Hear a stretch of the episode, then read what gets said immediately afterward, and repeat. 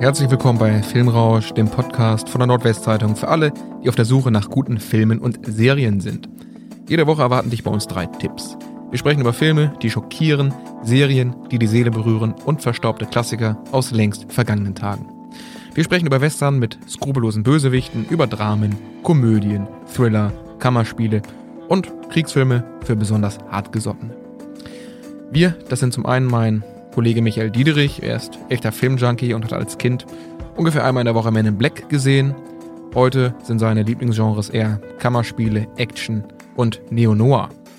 Insgesamt kommt er meist auf rund 300 Filme und Serien im Jahr. Und Michael. Moin.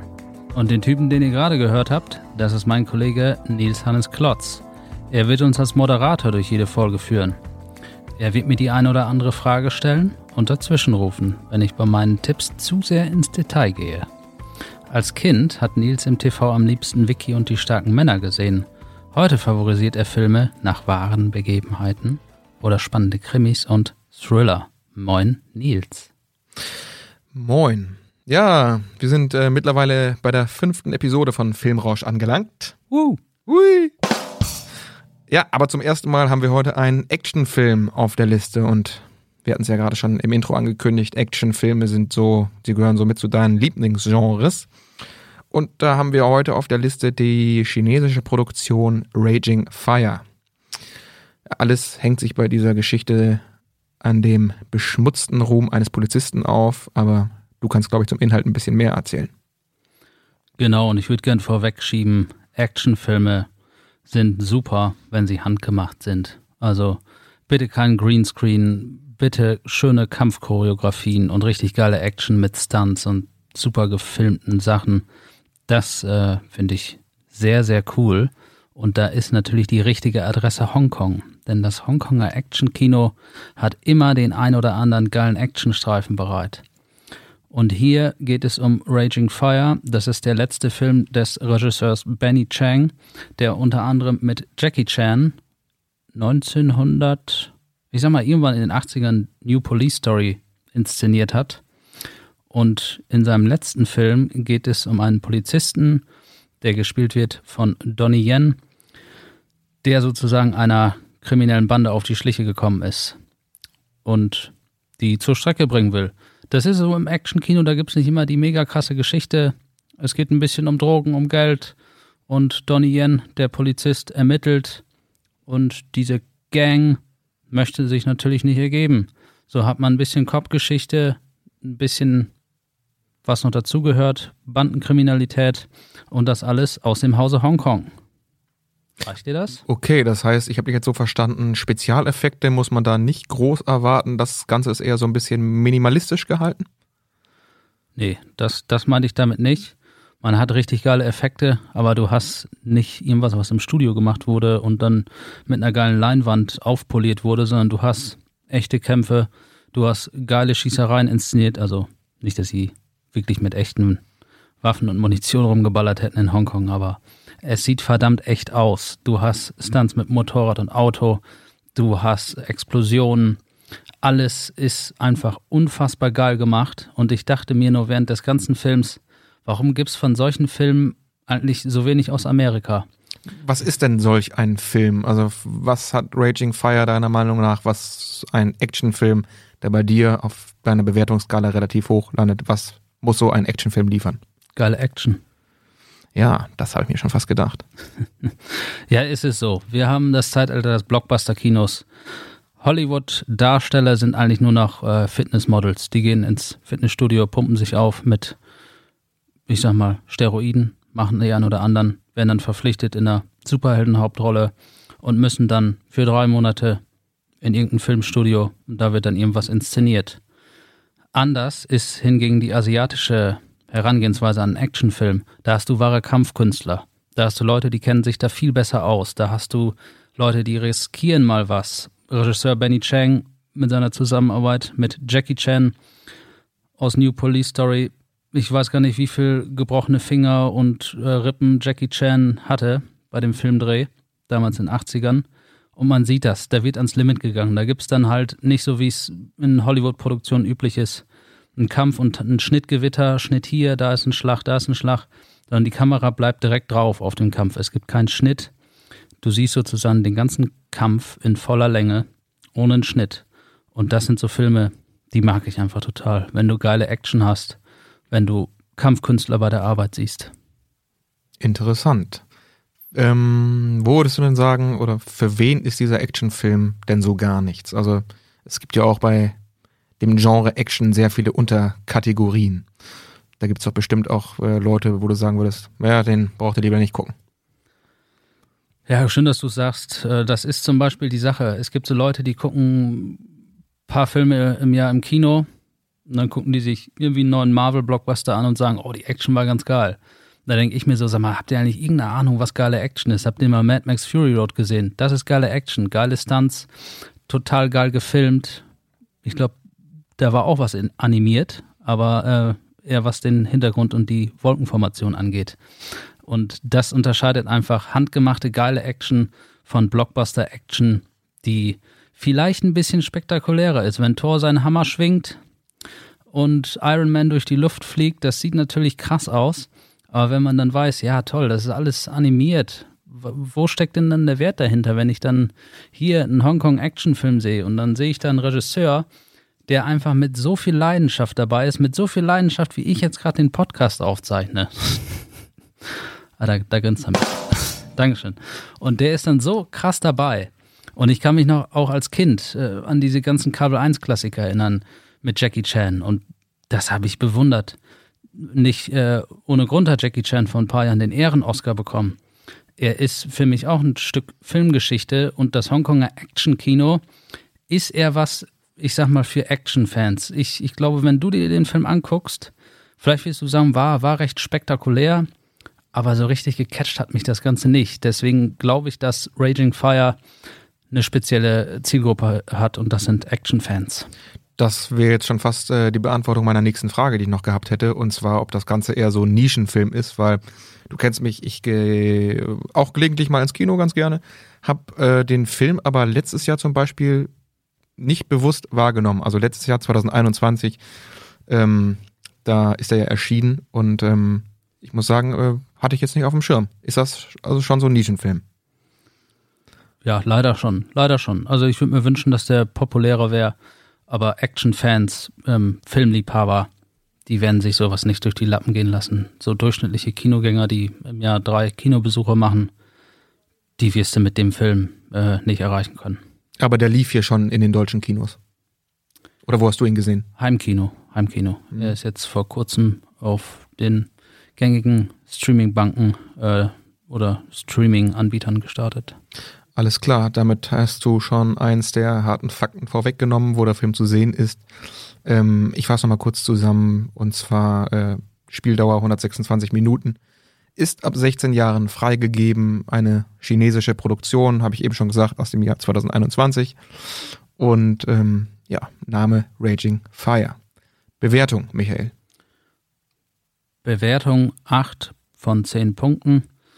Ich sag mal so, in diesem Bereich, ich ordne es jetzt einfach mal asiatischem Action-Filmgenre insgesamt zu, gibt es noch bessere Vertreter. Also ich glaube, der beste Mann gegen Mann Faustkampf-Actionfilm ist The Raid oder The Raid 2. Kann man sich einen aussuchen. Entweder man möchte ein bisschen mehr Geschichte oder weniger. Und da kommt es nicht ran. The Raid, das, das kommt aus Indonesien, das ist einfach unfassbar geile Action und dies hier ordnet sich leicht unter. Ich meine, vor ein, zwei Jahren hatte ich einen ähnlichen Vertreter, The Night Comes for Us ultra brutale Action. Und Raging Fire profitiert dann eher von den Choreografien, von der Kampfkunst, von der ähm, Variation im Bereich der Action-Szene. Du hast ähm, Motorrad, Autokampf, du hast Faustkampf, du hast Ballerei, du hast alles Mögliche drin und es sieht einfach geil aus. Deswegen ist die 8 von 10 auf jeden Fall die verdiente Note. Okay, dann kommen wir jetzt auf ein ganz anderes Genre und zu einem ganz anderen, zu einem ganz anderen Thema. 250 Menschen sterben in den USA täglich an den Folgen von Opioiden. Überdosen von Medikamenten sind bei Amerikanern unter 50 Jahren mittlerweile die häufigste Todesursache. Das äh, schreibt die Journalistin und New York Times Bestseller-Autorin Beth Macy in ihrem Sachbuch Dope Sick, also drogenkrank oder drogensüchtig. So heißt auch die Serie, um die es jetzt gehen soll und äh, die auf der Grundlage dieses Buches basiert. Läuft auf Disney Plus. Michael, ist das eine Serie, die süchtig macht? Ja, auf jeden Fall. Äh, akute Suchtgefahr, sag ich mal. Vorsicht. Diese Serie habe ich ein bisschen entdeckt, nachdem ich mit der ersten Staffel von The Book of Boba Fett durch war, die auch auf Disney Plus lief. Habe ich ein bisschen gestöbert, ein bisschen geguckt, habe Dope Sick entdeckt und es hörte sich einfach super interessant an.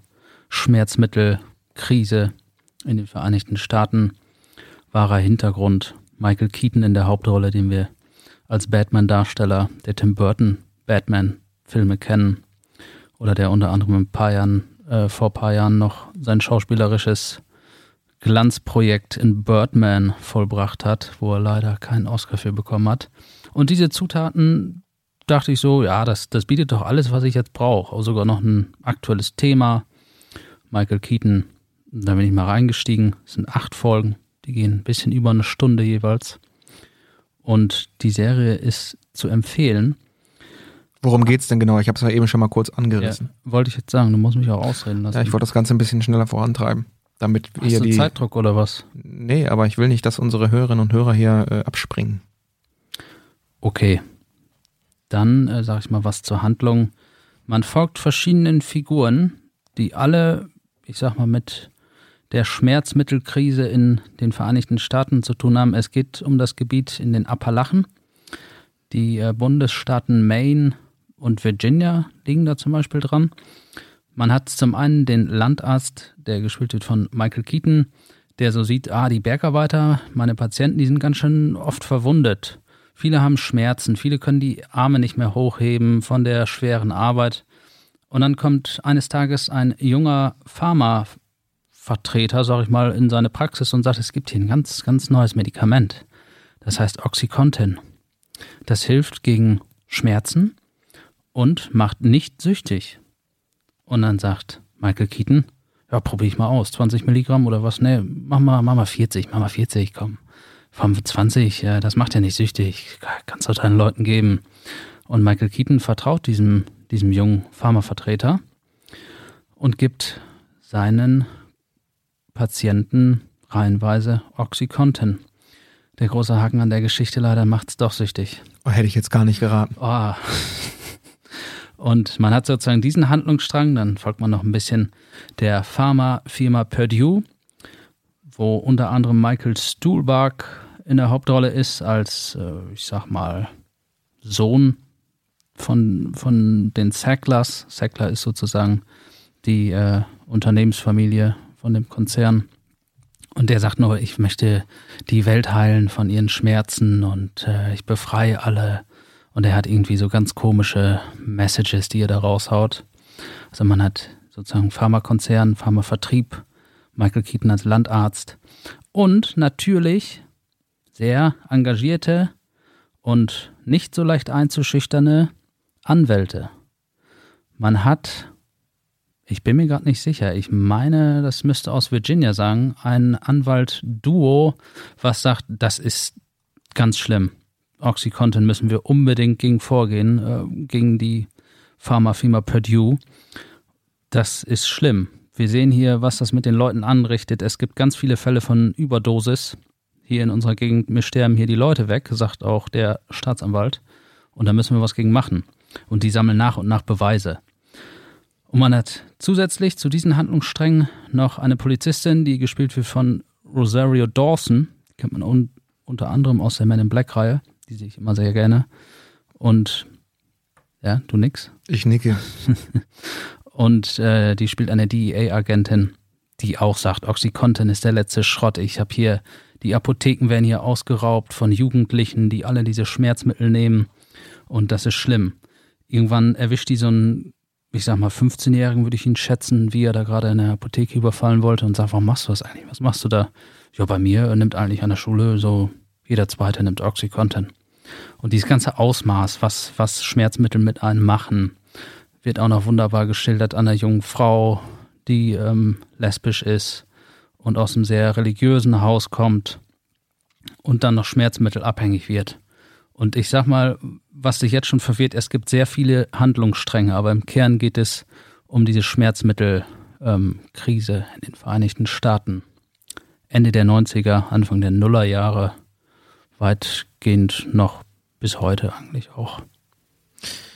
Was man, glaube ich, nochmal dazu sagen muss, ist ähm, Serie, die Serie spielt in den USA und der Umgang mit Medikamenten ist da ja auch weitaus ein anderer als hier bei uns in Deutschland. Ähm, ich war selber mal in den USA und ähm, war da in einem kleinen Supermarkt, habe da eine riesenfette Dose gesehen. Ich glaube, da waren 1000 äh, Pillen Ibuprofen drin. Ähm, Wäre hier in Deutschland ja undenkbar. Also in einer deutschen Apotheke hast du den, hast du die Abgabemenge von Ibuprofen 400. Ich habe es bei meiner Mutter nochmal nachgefragt, sie ist Apothekerin, auf 50 Stück beschränkt. Aber nur nochmal zur Frage an dich, Michael. Für wie realistisch hältst du das denn alles, was da in der Serie gezeigt wird? Oder kommt da so ein bisschen so ein Dämonisieren der Pharmakonzerne rüber? Ja, so ein bisschen hat man das in solchen Serien immer. Pharmakonzerne sind böse, die einfachen Bergarbeiter die Guten. Das äh, kann ich leider nicht entkräften. Das ist in der Serie auch so. Es gibt Gut und Böse klar verteilt. Allerdings, was du schon sagtest, Amerika, Deutschland ist verschieden und der, der Sohn sozusagen von dem Pharmakonzern sagt die ganze Zeit, ah, wann, wann kriegen wir endlich die Zulassung für Deutschland? Wenn wir das in Deutschland haben, wenn wir Oxycontin in Deutschland zulassen, dann kriegen wir ganz Europa. Weil er sagte, Deutschland hätte wohl ganz harte Zulassungsbeschränkungen für neue Medikamente. Und in Amerika funktionierte das ja alles. Da hat ja die Arzneimittelbehörde alles genehmigt. Deutschland ist der Knackpunkt, die weigern sich und sagen, ah, das ist sehr, sehr, sehr suchtgefährdend, da geben wir keine Zulassung. Von daher äh, finde ich, das zeigt es schon wieder den Unterschied zwischen Amerika und Deutschland, obwohl ich das nicht zu 100% nachvollziehen kann, wie einiges geschildert wird in Amerika. Es, was, was man der äh, Serie zugutehalten muss. Es wird sehr nüchtern und äh, fast schon dokumentarisch alles geschildert. Dann hätte ich mir nur auch auf Seiten der Fahrmaschine vielleicht ein bisschen menschlichere Figuren vorgestellt, aber vielleicht gibt es die auch einfach nicht. Vielleicht waren die oder sind die Sacklers einfach wirklich solche komischen Typen. Ich habe es ja ganz am Anfang ähm, bei der Einführung in diese Serie auch schon mal angesprochen. Der Film bzw. die Serie beruht auf dem äh, Sachbuch Dopsig, so wie die Serie eben auch heißt. Ähm, und sie oder das Buch und der Film, oder das ist jetzt meine Frage, das Buch soll zumindest aufklären über dieses Phänomen und das große Problem der Medikamentensucht. Kommt das bei der Serie auch rüber, also dieser Versuch oder der Anspruch aufzuklären? Ja, auf jeden Fall. Da setzt die Serie sehr gut an. Man bekommt direkt einen Einblick, wie das ist mit Schmerzmitteln und es setzt auch mal ein bisschen den Fokus anders. Sonst hast du in vielen großen amerikanischen Produktionen eine Drogensucht häufig im Fokus. Du hast, sagen wir mal, Kokain, Heroin und hier hast du jetzt mal Oxycontin, so ein Schmerzmittel mit dabei. Das zeigt auch einfach, wie schnell das geht. Ich möchte, wie so häufig in den Episoden jetzt hier beim Podcast, nicht zu viel zu, äh, verraten, aber einige Figuren sagen vorher erst, ach, eigentlich kann ja nichts dabei passieren, nehmen zwei, drei Tabletten und sind so süchtig, dass irgendwann 20 Milligramm nicht reichen, dann 40, dann 80 und so weiter. Und dann heißt es irgendwann, ja, die Tabletten kann man sich auch spritzen. Und dieses ganze Thema Schmerzmittel ist sozusagen mal sehr breit dargestellt mit all seinen Facetten. Und das finde ich sehr wichtig, dass deine Serie diesen Anspruch hat. Wir wollen sozusagen nicht einfach nur hier die Cashcow melken. Wir machen jetzt mal eine sehr anspruchsvolle Geschichte, haben einen super Cast an Darstellern und zeigen die auf Disney Plus in acht Folgen. Das äh, meiner Meinung nach ist schon fast so ein bisschen die Schwachstelle der Serie Disney Plus. Ähm, ich habe Disney Plus zumindest aktuell noch nicht. Ich werde es mir wahrscheinlich für die Serie holen. Ich habe mir natürlich vorher so ein bisschen durchgelesen, worum es geht, habe mir den Trailer angeschaut, habe mir andere Bewertungen angeguckt und war da recht angetan. Ähm, hab zum Beispiel gelesen, ist, einige Leute halten die Serie für eine der besten der letzten Zeit. Ähm, von daher werde ich mir Disney Plus zumindest für einen Monat dann irgendwie holen. Aber da sind wir jetzt auch schon bei den harten Fakten. Also erscheint auf Disney Plus, Dopesick, acht Episoden, hast du schon gesagt, alle so etwa 60 Minuten lang. Erstveröffentlichung in Deutschland im November 2021 und produziert das Ganze eben in den USA. Ja, kommen wir nochmal zur Bewertung, zur abschließenden. 7,7 Punkte. Es ist keine perfekte Serie. Wo sind die Schwächen? Die Schwächen liegen auf jeden Fall an den sehr rudimentären Highlights. Also es gibt kaum welche. Man folgt eigentlich nur den Figuren und ihrem Schicksal. Man hat aber wenig Höhepunkte. Also ist jetzt kein Raging Fire, wo du eine geile Ballerei zwischendurch äh, zu erwarten hast. Es ist schon sehr nüchtern alles erzählt und fast schon dokumentarisch. Man hätte vielleicht, um das voll auszuschöpfen, wirklich dann eine Dokumentationsserie machen sollen. So, wenn das jetzt wirklich mit Schauspielern besetzt ist und du da eine abendfüllende Serie rausmachst, dann fehlt da ein bisschen was. Der Unterhaltungswert ist nicht allzu groß. Und was wir anfangs hatten, es ist nicht sehr neutral. Es ist zwar nüchtern, aber der Pharmakonzern ist der Böse. Und das merkt man auch am Schauspiel. Das ist halt so ein 0815 reicher Typ Schauspiel. Das fand ich an einigen Stellen echt total äh, overacted. Also es hat mir echt nicht mehr so gut gefallen. Es war schon fast Comedy, weil es nicht richtig glaubhaft war, wie da einige Rollen besetzt waren. Also du würdest nicht sagen, ist eine der besten Serien der vergangenen Zeit? Nee, auf keinen Fall. Da gibt es viel zu viel bessere Serien. Michael Keaton ist gut. Michael Keaton spielt hier super, hat auch einen Golden Globe dafür bekommen. Und äh, das lohnt sich auf jeden Fall, die Serie anzusehen, ist aber kein Meisterwerk. Alles klar. Du hast es aber trotzdem hier als Tipp mit aufgenommen, das heißt sehenswert auf jeden Fall. Okay, dann kommen wir zu unserem heutigen dritten Tipp. Ähm, herausstellen kann man vielleicht erstmal, während die ersten beiden Tipps so ein bisschen unbekannter waren, zumindest waren sie für mich unbekannt. Dopesick und Raging Fire hatte ich bis dahin nicht gehört. Ähm, haben wir jetzt hier eine Empfehlung, die zumindest für Netflix-Abonnenten vom Namen her bekannt sein sollte. Ähm, wurde da relativ groß beworben und zwar geht es da um einen Hochstapler und Betrüger mit dem Namen Simon Lviv. Ich hoffe, ich habe ihn so richtig ausgesprochen. Der mehrere Frauen um ein Vermögen von Hunderttausenden von Euro gebracht haben soll. Und das auf eine perfide Art und Weise mit Hilfe einer App, die recht bekannt ist und weltweit im Einsatz. Um welche App handelt es sich und wie heißt der Film, Michael? Vielleicht haben einige Hörer es schon erraten. Es geht um den Tinder-Schwindler. Und äh, ich dachte eigentlich, es ist eine Serie über dich.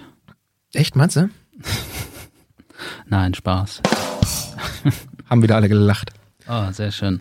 Der Tinder-Schwindler ist eine Serie, die eigentlich alles im Namen verrät. Und von dem Namen Tinder, der beliebten Dating-App, profitiert. Man hat sozusagen diesen mutmaßlichen Betrüger Simon Leviev, der mehrere Frauen betrogen haben soll.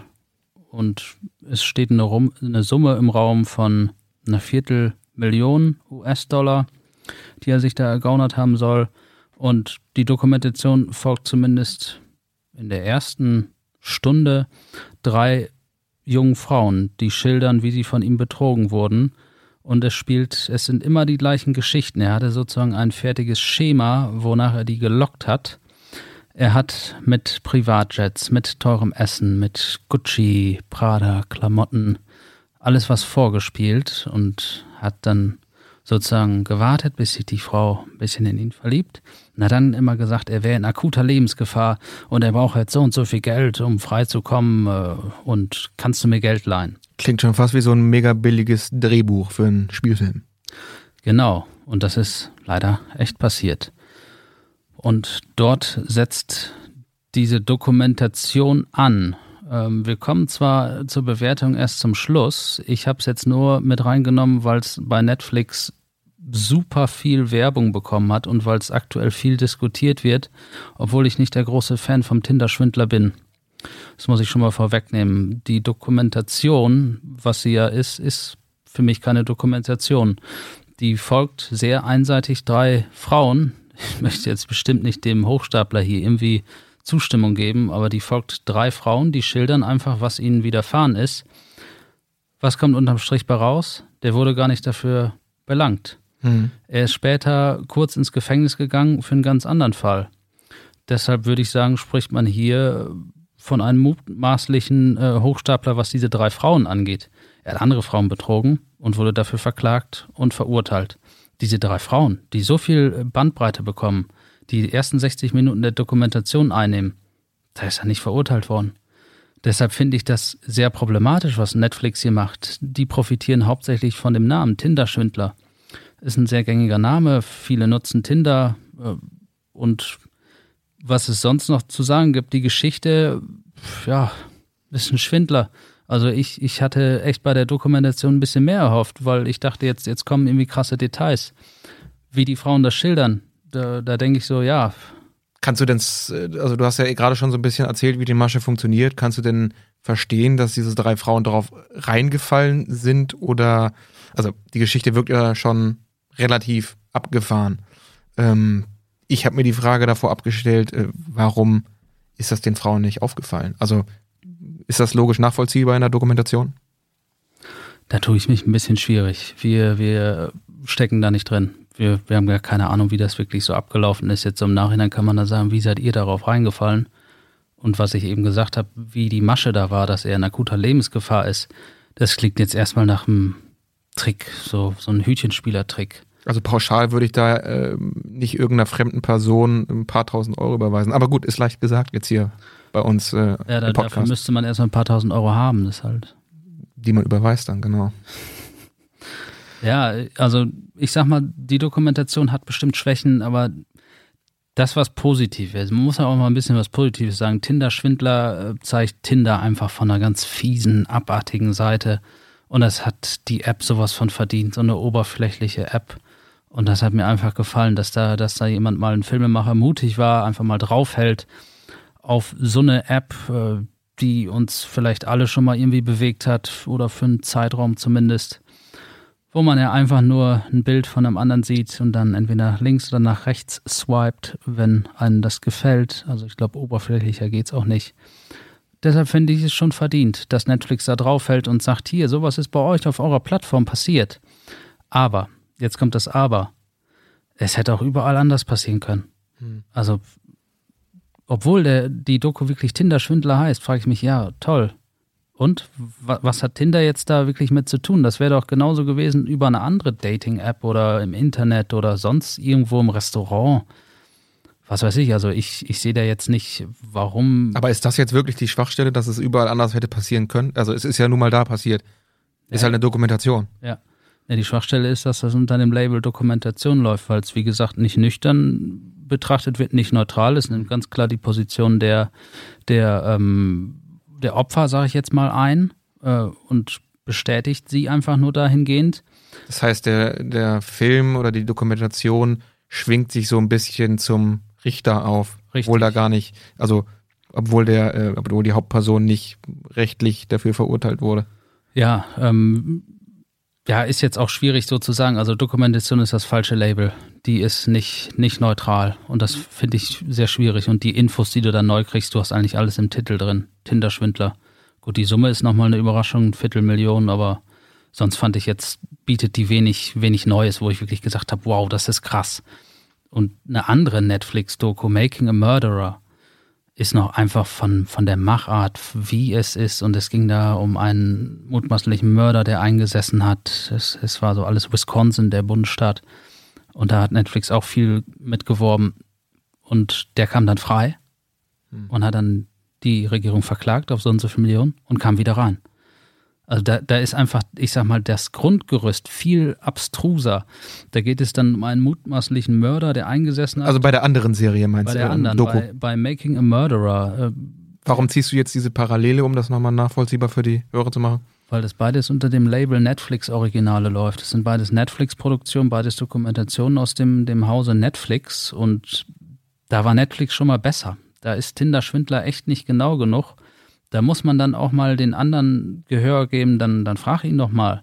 Ich glaube, die einzige Szene, wo ich dachte, jetzt habt ihr wirklich mal journalistisch gut gearbeitet, da waren sie bei, äh, bei von, von dem Hochstapler bei seiner Mutter zu Hause und haben sie zur Rede gestellt. Und die hat dann nur gesagt, ja, ich habe mit ihm seit zwei, drei Jahren gar keinen Kontakt mehr. Also das heißt, auch der Hochstapler selber kommt überhaupt gar nicht zu Wort oder Gar nicht. keine Stellungnahme, nichts.